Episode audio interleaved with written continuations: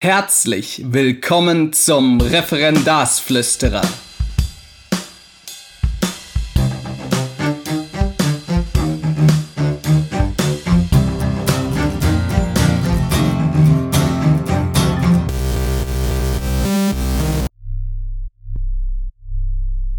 Schön, dass ihr wieder eingeschaltet habt zum Referendarsflüsterer. Ich beginne das Ganze mal mit einer kleinen Enttäuschung. Ich habe auch wieder heute keinen Gesprächspartner.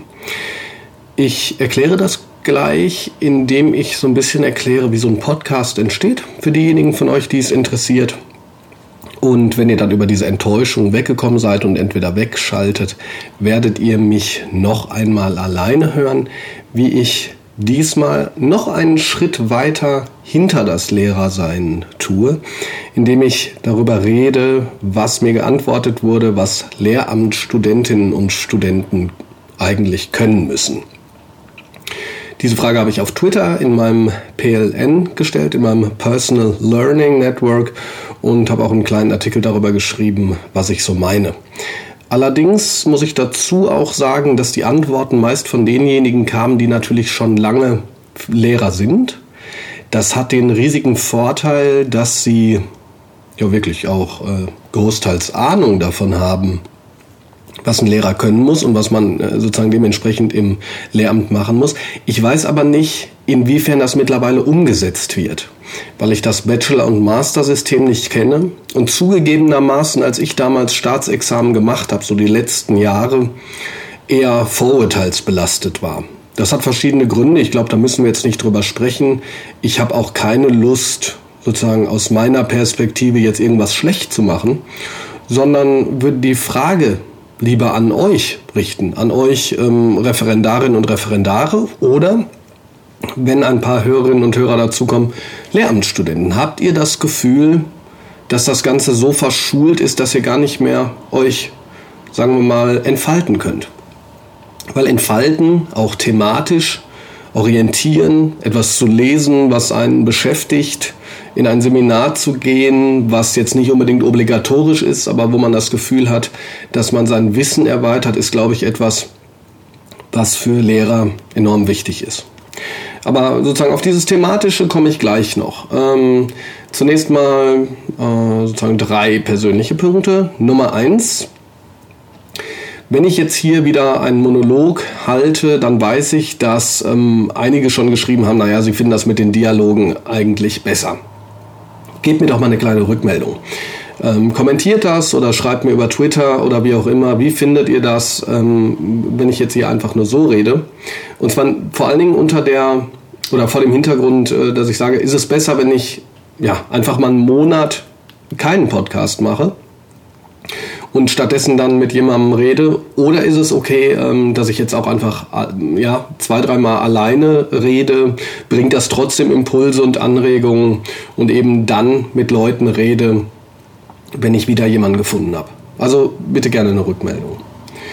Ähm, Nummer zwei, äh, kurz zu meinem kleinen Büchlein. Mittlerweile ist auch endlich ein Amazon-Bildchen da. Ähm, es scheint gut angekommen zu sein, das ABC der gelassenen Referendare. Und ich merke wirklich, jetzt wo wieder die neuen Referendarinnen und Referendare da sind, dass Gelassenheit das ist, was fehlt.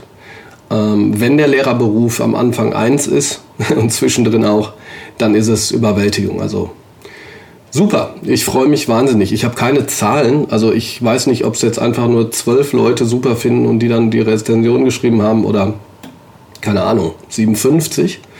Aber das ist auch egal. Ich, ähm, oder egal nicht, aber ich freue mich. Und reich wird man von so einem Büchlein ja sowieso nicht.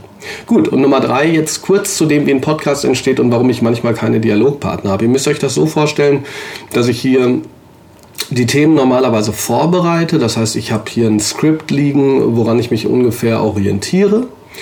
Ähm, und dann spreche ich entweder alleine oder mit jemandem. Wenn ich mit jemandem spreche, muss ich erstmal organisieren, wann der zu sprechen ist, welche Aufnahmemöglichkeiten der hat, damit das audiotechnisch dann auch funktioniert. Einen Termin vereinbaren, also hin und her schreiben, das ist schon relativ viel Arbeit. Dann würde ich das Ganze aufnehmen. Das bedeutet, wie gesagt, dass ich mich hier hinstelle oder aber, wenn ich mit jemandem anderen spreche, die Apparatur dementsprechend verändere, weil ich ja sozusagen auch den anderen aufnehmen muss. Das ist bei mir dann, wenn der nicht direkt neben mir steht, äh, gar nicht mal so einfach. Und wenn ich dann diese Audiodatei hätte, würde ich die von meinem iPad, mit dem ich jetzt normalerweise aufnehme, auf meinen Mac ähm, tun und muss dann audiotechnisch noch daran basteln. Äh, vor allen Dingen, wenn ich mit jemandem spreche, heißt das, dass ich den Ton angleichen muss, was mir nicht ganz so gut gelingt, wie es Leuten gelingen würde, die audiotechnisch noch versierter äh, sind als ich. Und wenn ich das dann gemacht habe, dann muss ich das Ganze exportieren. Ähm, das dauert noch mal ein bisschen und dann öffne ich sozusagen meinen Hoster, den Podcaster, lade das hoch, mache dann auch noch die äh, Visual Notes oder wie auch immer die heißen, also dass ihr sozusagen die Möglichkeit habt, auf die Links auch zu gehen, ähm, zum jeweiligen Artikel zu gehen oder die Leute, mit denen ich geredet habe, verlinke ich dann meistens über Twitter und so weiter und so fort. Und ähm, wenn ich das gemacht habe, dann veröffentliche ich das. Und damit ihr das dann mitkriegt oder vor allen Dingen auch diejenigen, die den Podcast noch nicht abonniert haben, äh, verbreite ich das dann über meine Social-Media-Kanäle. Das alles ist ähm, natürlich, äh, wird nicht bezahlt. Logischerweise ist ja mein, äh, mein persönliches Hobby. Aber wenn ihr das jetzt mal so angehört habt, dann könnt ihr euch vorstellen, dass das relativ viel Aufwand ist. Und dieser Aufwand, den mache ich gerne dafür, dass dann Leute auch immer wieder schreiben, du toll und, und, und schön gemacht und so weiter. Aber es geht einfach nicht jede Woche, ähm, vor allen Dingen im laufenden Betrieb.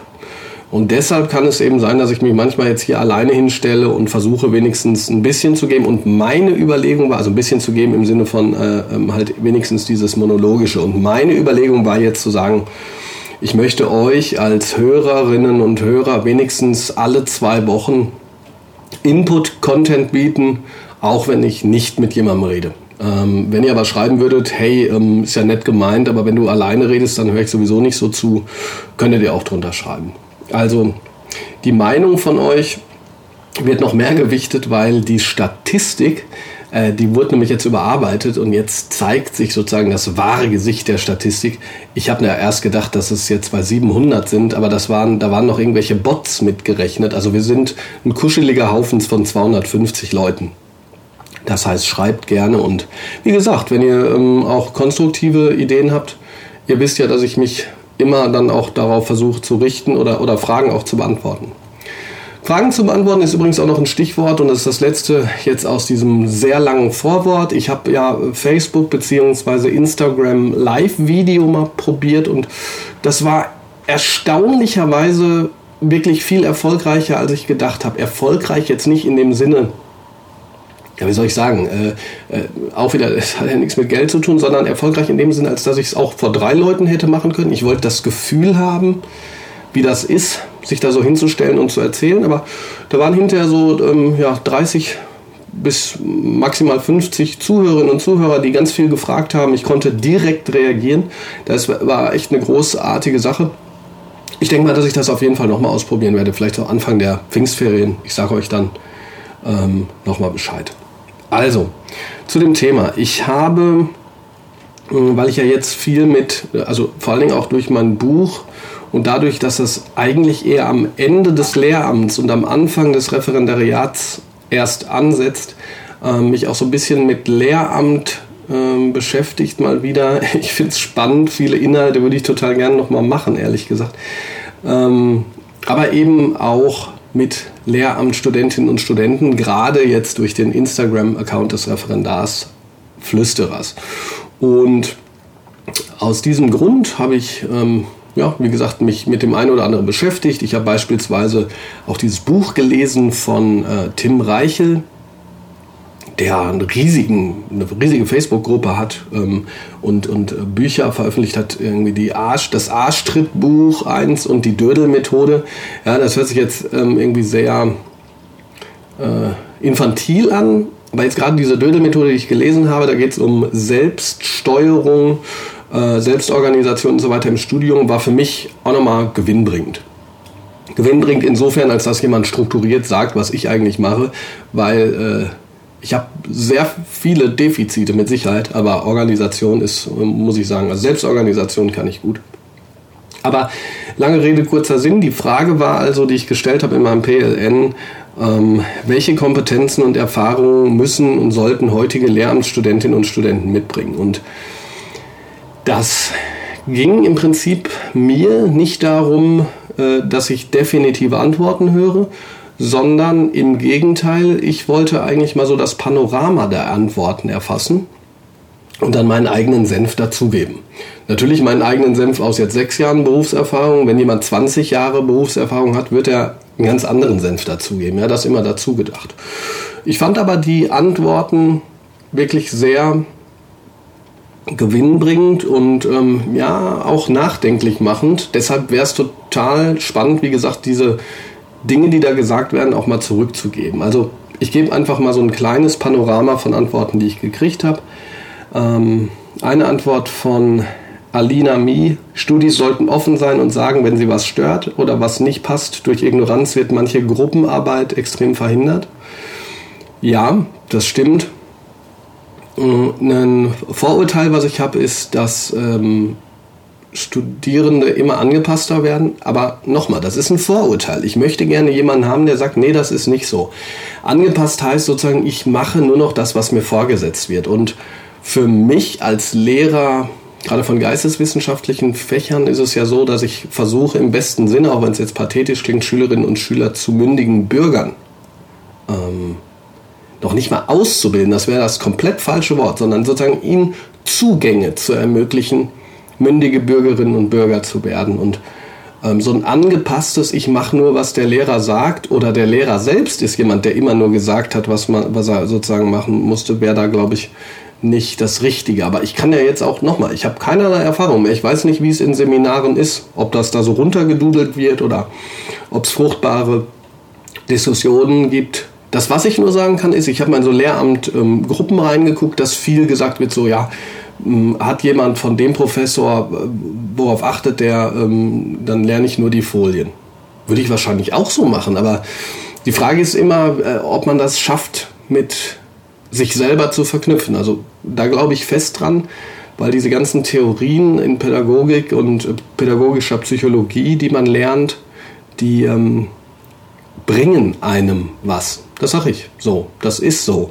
Äh, nicht im ersten Jahr und nicht im Referendariat, also höchstens für die Kolloquien, aber später. Also man muss darauf zurückgreifen. Und als Lehrerin und Lehrer zum Beispiel nicht zu wissen, welche Vorstellung von Lernen man hat, ist äh, schlecht. Ja. Mhm. Die nächste Antwort von äh, Krimo auf Twitter war, die Bereitschaft, die Extrameile zu gehen, beginnt im Studium. Mehr tun, als in den Modulkatalogen verlangt wird. Diese Teile schränken Lehramtsstudis extrem ein. Selbstständig für zusätzliche Praxiserfahrungen sorgen. Gute Studis sind nicht automatisch gute Lehrerinnen und Lehrer. Also es ist krass formuliert, ja. Aber da habe ich, ich spontan gesagt, ja, da stimme ich zu. Diese Extrameile wird erwartet. Wenn man dann ähm, verbeamtet ist, kann man die machen. Man kann sie auch nicht machen. Das ist die Kehrseite der ähm, Medaille. Aber diese Extrameile, die da angesprochen wird, ich glaube, da geht es nicht darum, dass man die Extrameile macht, um seine Mitbewerber auszustechen, sondern für sich aus der Überzeugung, das Richtige zu machen, das Richtige zu studieren und, und aus dem Interesse daran. Ich meine, ganz ehrlich, es geht nicht darum, dass man, äh, vor allen Dingen, wenn man fürs Examen lernt, äh, nicht irgendwann mal keinen Bock hat, sondern es geht darum, dass man danach 45 Jahre vor Schülerinnen und Schülern steht ähm, und ja, am, denen nicht sozusagen das Gefühl geben sollte, ich habe da auch keinen Bock zu. Also so nach dem Motto ist auch für mich sechste Stunde. Natürlich passiert das. Aber letztlich sollte man die tiefe Überzeugung haben, dass man ein Fach studiert hat, mit dem die Schülerinnen und Schüler dann auch was anfangen können. Ähm, und das jetzt nebenbei bemerkt, ich glaube auch im, ähm, im Lehramtsstudium ist es schon wichtig, ein Gefühl dafür zu entwickeln, welche Antwort man darauf geben würde, wenn ein Schüler fragt, was hat das mit meinem Leben zu tun? Weil wenn man darauf keine Antwort hat, dann ähm, ist das zu wenig. Das, das ist ganz klar so.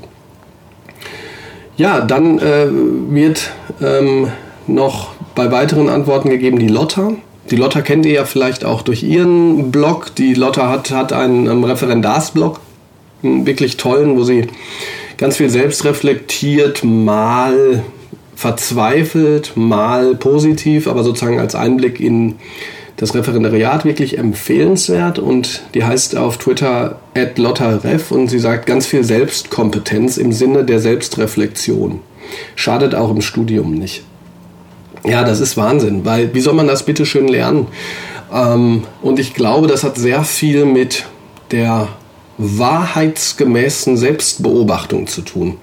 Weil ich glaube, schon nach drei, vier, fünf Semestern Studium ist es jedem möglich, Verantwortung auf andere zu schieben.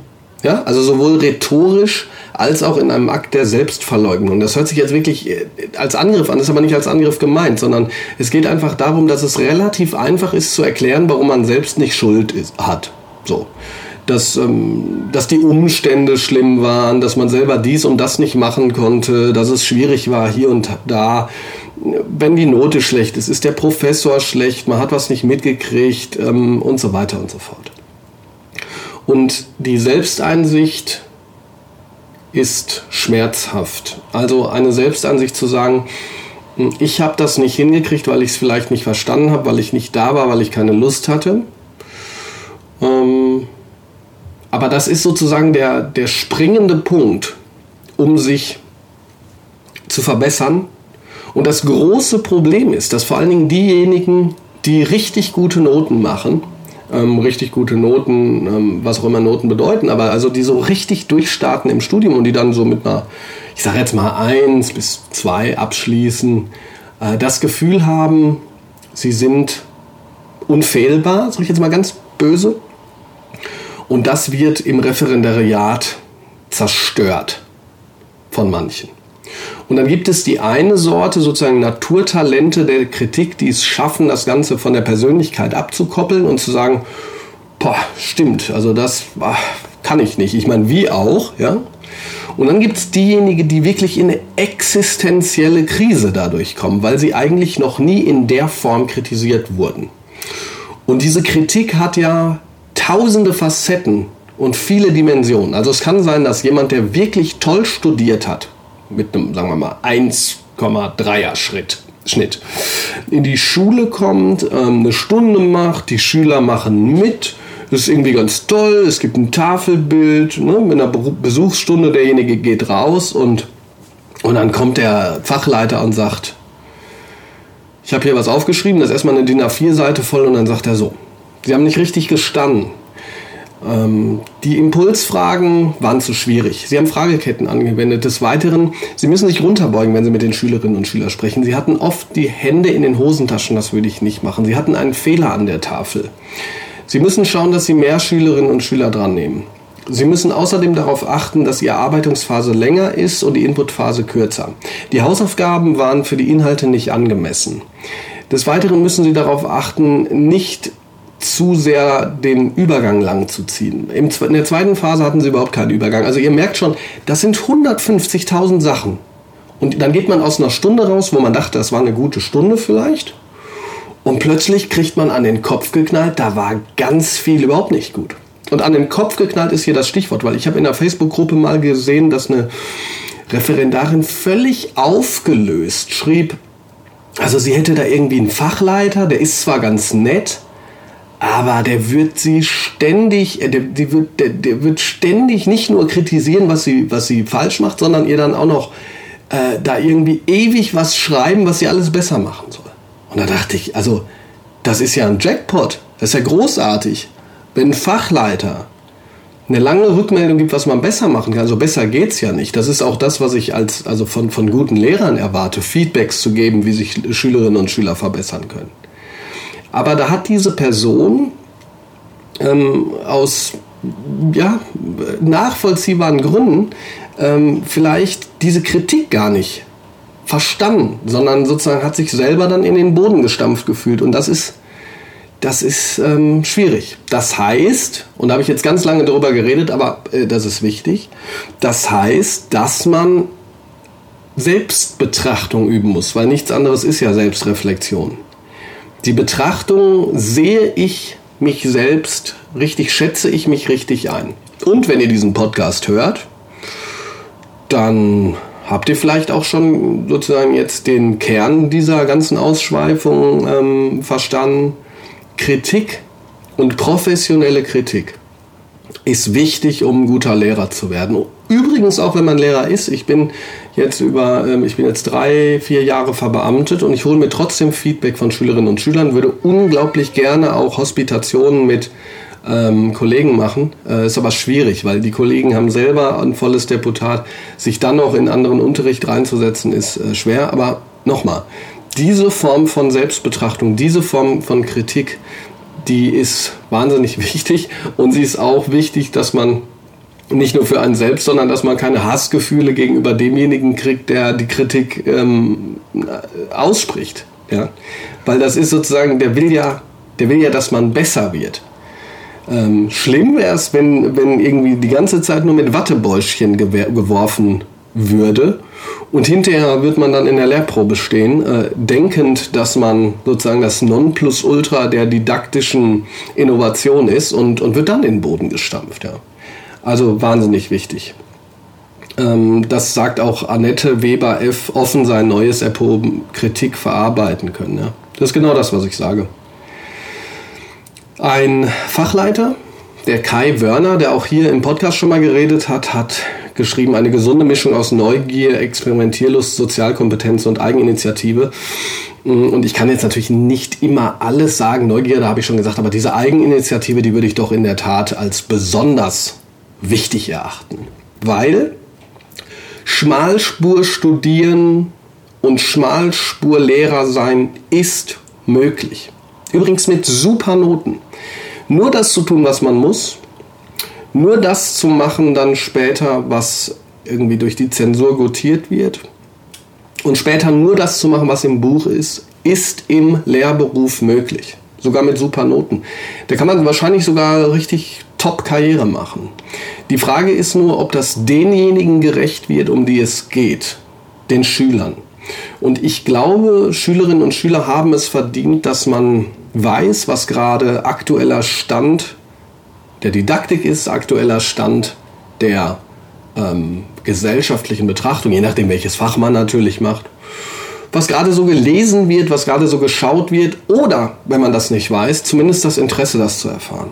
Also äh, finde ich wahnsinnig wichtig. Eben diese Eigenverantwortung, Organisation und so weiter wird immer wieder auch hervorgehoben. Hier steht dann auch noch starke Stimme. Ähm, es gibt ja wirklich richtig auch Stimmkurse. Ja? Und da muss ich sagen, mm, das ist vor allen Dingen, wenn man weiß, dass man so ein Stimmchen hat und vor allen Dingen, dass wenn man sauer wird, die Stimme nach oben geht und sich überschlägt. Für große Klassen gar nicht mal so schlecht, wenn man so einen Kurs dann macht. Ich selber hatte zehn Jahre Gesangsunterricht und habe gemerkt, dass das wirklich ähm, mir echt was gebracht hat. Also ich kann auch laut sein, ohne zu schreien, sag ich jetzt mal, obwohl ich es natürlich am liebsten nicht bin, aber schon ein wichtiger Punkt. Dann schreibt die Anna auf Twitter at die unterstrich Terrierin. Sehr guter Name für eine Lehrerin. Empathie, Fachwissen, aber die Fähigkeit zur adressaten, orientierten oder gerechten Reduktion. Gut, das lernt man auch im Referendariat mit der Reduktion, fällt mir immer noch schwer. Anspruch entsteht oft, ähm, wenn man zu wenig weglässt. Was ich schon wichtig finde, ist das Fachwissen. Äh, allerdings würde ich das Fachwissen so ein bisschen, äh, ja, ein bisschen anders betrachten. Und zwar, Fachwissen ist wichtig, aber man kann natürlich nicht alles wissen. Also gerade Fächer wie Geschichte und Deutsch sind natürlich schwarze Löcher. Wenn man jetzt in Mathe sich vor allen Dingen auf das orientiert, was in der Schule gemacht wird, was wahrscheinlich auch schwierig ist, ist es ähm, wahrscheinlich etwas einfacher, sage ich mal. Aber ich will hier keinen von den Kopf stoßen. Ich sage nur, potenziell gibt es natürlich Fächer, die einfach unglaublich groß sind. Und von dieser Größe könnte man ganz viel nutzen. Mit Fachwissen würde ich vor allen Dingen auch meinen, die Fähigkeit der Aneignung, Aneignungsstrategien für Themen. Weil ähm, ich fände es schrecklich, wenn Deutschstudium darauf be beschränkt wäre, plötzlich Inhaltsangaben zu lernen, weil die halt in der sechsten, siebten Klasse gebraucht würden oder wenn man nur noch Erörterungen machen würde. Aber ich er würde erwarten von einem Studenten der Germanistik, dass er selbst wenn er noch nie eine Erörterung geschrieben hat, ähm, in der Lage ist, sich das anzueignen, wie das funktioniert. Und selbst das ist schon, hm, sagen wir mal, fast ein bisschen wenig, weil dieses Grundschema, ja, äh, jetzt in dem Fall, was ich Behauptung, Begründung, Beleg, so schreibt ja keiner. Also für all das, was hier gesagt wird, ähm, würde ich schon sagen, na gut, also als Germanist sollte man auch ein bisschen schreiben können, sage ich jetzt mal. Ähm, insofern, ihr wisst ja, dass ich euch immer in den Ohren liege mit äh, macht einen Blog und so weiter und so fort. Schlaf. Ja, herzlichen Glückwunsch. Es geht jetzt noch um einige Dinge mehr. Ähm, aber ich lasse das jetzt erstmal dabei. Ähm, ihr könnt gerne natürlich den Artikel nochmal lesen, den ich, den ich da ähm, verlinken werde im Podcast nochmal. Ähm, ja, ich, ich glaube wirklich, dass das ist schon mal ganz gut, wenn wir das jetzt hier so lassen. Ähm, ja, also, ich hoffe mal wieder, dass die Ausführungen was gebracht haben. Das ist total interessant. Ähm, ich merke, dass ich mittlerweile ganz gut hier äh, und ohne mich verrückt zu fühlen alleine stehen kann und in dieses Mikrofon reden. Das führt aber auch dazu, dass ich im Prinzip überhaupt nicht mehr alles rekapitulieren kann, so aus dem Stegreif, was ich gesagt habe. Das heißt, wenn man mich jetzt fragen würde, glaubst du, dass in dieser Podcast-Folge vieles genannt wird, was den Menschen hilft, dann würde ich sagen, ich habe keine Ahnung, weil ich gerade sozusagen mich dadurch, dass ich mich auf die Gedanken konzentriere, mich auf das, was rauskommt, weniger konzentriere. Hört sich ein bisschen komisch an, ist aber so. Das bedeutet, lasst mir gerne natürlich wieder mal ein Feedback da. Sagt mir, ob ihr lieber alle zwei Wochen diesen Endlosmonolog hören würdet oder lieber einmal im Monat dann ein Gespräch. Ansonsten verspreche ich euch natürlich trotzdem, dass ich dranbleibe, um wieder Gesprächspartner ans Mikro zu holen, die euch was bringen. Empfehlt den Podcast gerne weiter, guckt mal vorbei auf Facebook und ja, vielleicht als letztes noch, genau, wenn ihr den Podcast jetzt direkt hört, also das heißt jetzt am Samstag, den, ich weiß gerade leider nicht auswendig welches Datum, wir haben den 17. Dann kann ich sagen, dass morgen am 18. auf der Lehrerbüroseite 10 Exemplare vom ABC der gelassenen Referendare verlost werden. Wenn ihr da Interesse dran habt, könnt ihr ja mal gucken, vielleicht habt ihr ja Glück. Ansonsten wünsche ich euch noch ein schönes Wochenende, einen schönen Schulbeginn in der nächsten Woche, wenn ihr schon in die Schule wieder geht, sagen wir mal. Wenn ihr im Lehramt seid, ähm, wünsche ich euch einen guten Schlaf. Nein, Quatsch, kleiner Scherz. Also auch sozusagen einen guten Einstieg wieder in die Woche. Und ja, wir hören voneinander. Bis bald. Euer Referendarsflüsterer Bob Blume. Ciao.